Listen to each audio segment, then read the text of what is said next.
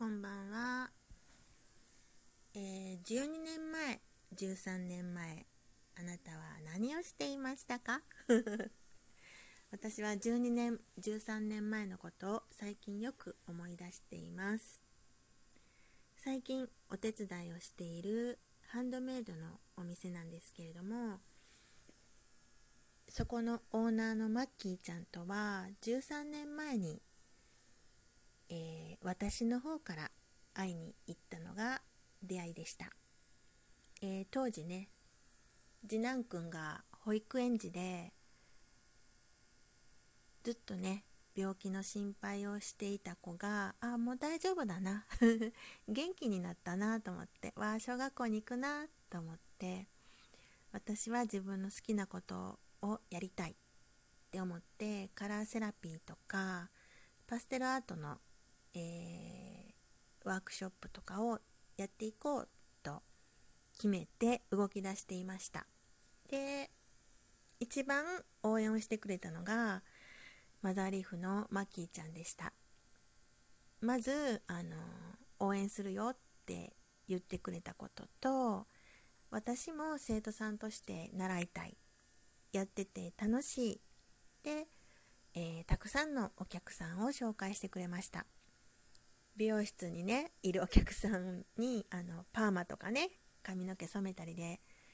座ってる方がこう雑誌を見るじゃないですか。そこに私の描いた、えー、作品集とかも一緒に置いてくれてね。で私が、えー、絵を描けない時期もずっとお店に私の絵を飾っててくれてずっとこう信じてくれてるというかねずっと待っててくれてるというかそんな感じがしていました。ね。でくにちゃんに出会うよりも前にまきちゃんに出会っていてでくにちゃんと初めて会った時にね私京子ちゃんの絵を見たことがあるって 言ってたのがマッキーちゃんのお店で見たことがあったっていうことだったんですね。私はマッキーちゃんのお店にしか絵は置いてなかったしあとブログにはね載せていて一生懸命集客して、えー、イベントに出たりとかもしてたのかな。まだその頃もやっぱりパニック発作があったのでね、えー、新幹線に乗るにも夫にね車椅子で連れてってもらったりして、えー、神戸で勉強会がある時も友達に、え車を出してもらったりとか。人に頼って頼ってやってたんですけど、えー、自分でいざワークをやるっていう時はね人に頼らないで自分で場所探しをしたんですけど、まあ、結局マッキーちゃんに出会って お世話になったんですけどね。で今やっと12年13年経ってあそうそうワークショップしたかったんですけど子供が学校行かないってことになったのでもうその世界すっぱりやめてしまいました。自分の体調も崩しちゃったしね。細々とねそっちをやっていたらもうちょっと私元気だったかなって今になったら思うんですけどね。その頃はあの力が全然エネルギーが全然出なくて、えー、子供のことに専念するということにを選びました。子供のことを専念するっていうか自分が休憩をするってことかな。で今ね、えー、外の世界を見れるようになってうん何をしようかなって言ってやっぱりくにちゃんのお手伝いに行ってたんですけどそこにねマッキーちゃんから手伝ってほしいっていう話が来てマッキーちゃんのお手伝いを今してるんですけどくにちゃんの手伝いマッキーちゃんの手伝いっていうのはくにちゃんもマッキーちゃんも私を応援してくれた。ね。でくにちゃんとこもマッキーちゃんとこも2人ともね、えー、そこで学んだのがお客さんが来なくても受講生の方が来なくてもたった一人でもやるっていうことを学びました。2人から学んだね。で特にくにちゃんはねくにちゃんランド開放デーっていうのやるって言って誰も来なくてもね一人でやるんですよ。ね参加者ゼロでも開ける。その前の私だったらね参加者がゼロだったら、えー、中止にするとかね延期にするとか、えー、隠すとかね。隠すっていう方に走ってたような気がしますね。あでもマッキーちゃんと出会ってた時には隠さなかったかな。受講者ゼロでも隠さなかったかな。受講者ゼロを隠さなくてもいいんだっていうのをねマキーちゃんくにちゃんから教えてもらったことやね。で何が言いたかったかな。13年前にねあの場所で私は、えー、ワークショップをしてたんですよ。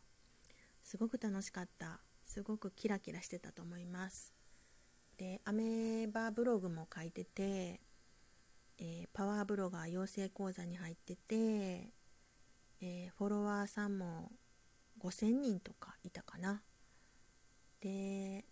ちょっとね、同じ業界の人から妬まりと、妬まれて意地悪されたとかね。なんか裏で悪口言われたりとかもするようなちょっと人が知ってくれてる人やったんかな。周りの人が知ってくれてる人。あの人ちょっと羨ましいなっていう感じのところにいたような気がします。今思うとね。それから、えー、パタパタパタっと自分のエネルギーがなくなってしまって動けなくなって寝たきりになってっていう感じで、えー、まあまあパッと見転落していったっていう感じなんですけどそのねあ悪口になるね。私を見張ってた人たちがまだ同じことをしてるみたいでね。他の人から聞いたんですけどうんあ変わってないんだなーって思ってちょっと懐かしく感じたり。で今もねコロナ禍だったりちょっと、えー、足踏みしてることがあったりしてねなかなかことは進みません。思うようにねこういう風になったらいいのになっていう風には進んでないんですけどとりあえず月に2回、え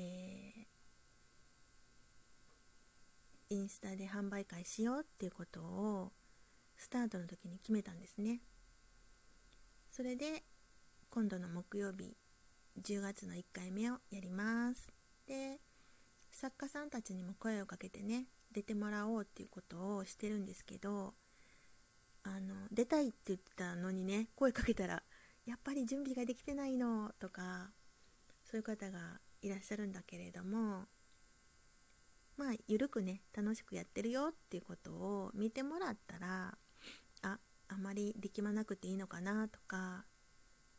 えー、おこにさんがと一緒にやった時にね最初からパパッと、えー、売れました。ねありがたいことに。でもおこにさんも YouTube の、えー、チャンネルがね8年目か9年目なんですよ。ねコツコツやってきたからあのそういうことができたんであってね。そういうこと発信をしていくのはまず続けることが大事だねっていうのが、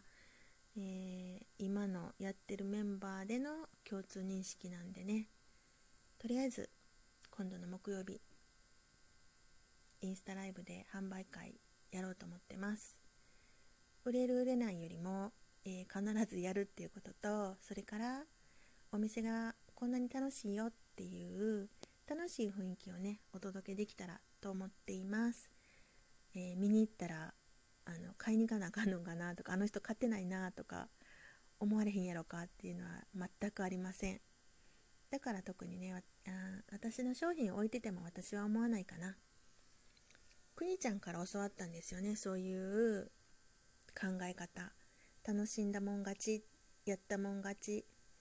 勝ち負けっていうのはね勝ち,、ま、勝ち負けやったもん勝ちの勝ちっていうのは何て言うのかな。勝ち負けの勝ちというよりかはまずやってみようよっていう意味で言ってるんだけど参加したもん勝ちなんですよ。楽しんだもん勝ち。で利益がたくさんあった方が価値ではないと思ってます。楽しんだもん勝ちです。だからやってる人が楽しかったらえーって言ってね。あの人たち楽しそうだなって言って見に来てくれる人が1人いたらいいかなと思ってていなくてもやります私ね今日の、えー、ラジオトークのライブあのコメントこんにちはって言ってね、入れてくださった方言いたいんですけど、その後ずっと一人喋りになりました。昔の私だったらここでくじけてますね。うん。だけど、うーん、たくさんの人に来てもらうっていうのが今は目的ではなく、たくさんコメントを入れてもらえるようなトークをね、した方がいいんだろうなっていうのは思ってます。あ、これ時間があるんやね。長くなったらあかんね とにかく自分が楽しむっていうことを教えてくれたマッキーちゃんとくにちゃんに、えー、OK って言ってもらえるようなライブをしたいと思います OK って言ってもらえなくてもいいんか自分で自分に OK が出せるライブをしたいと思いますダメでもいいね ということでね皆さんもやりたいことあったら飛び込んでみてください。楽しみましょう。ご視聴ありがとうございました。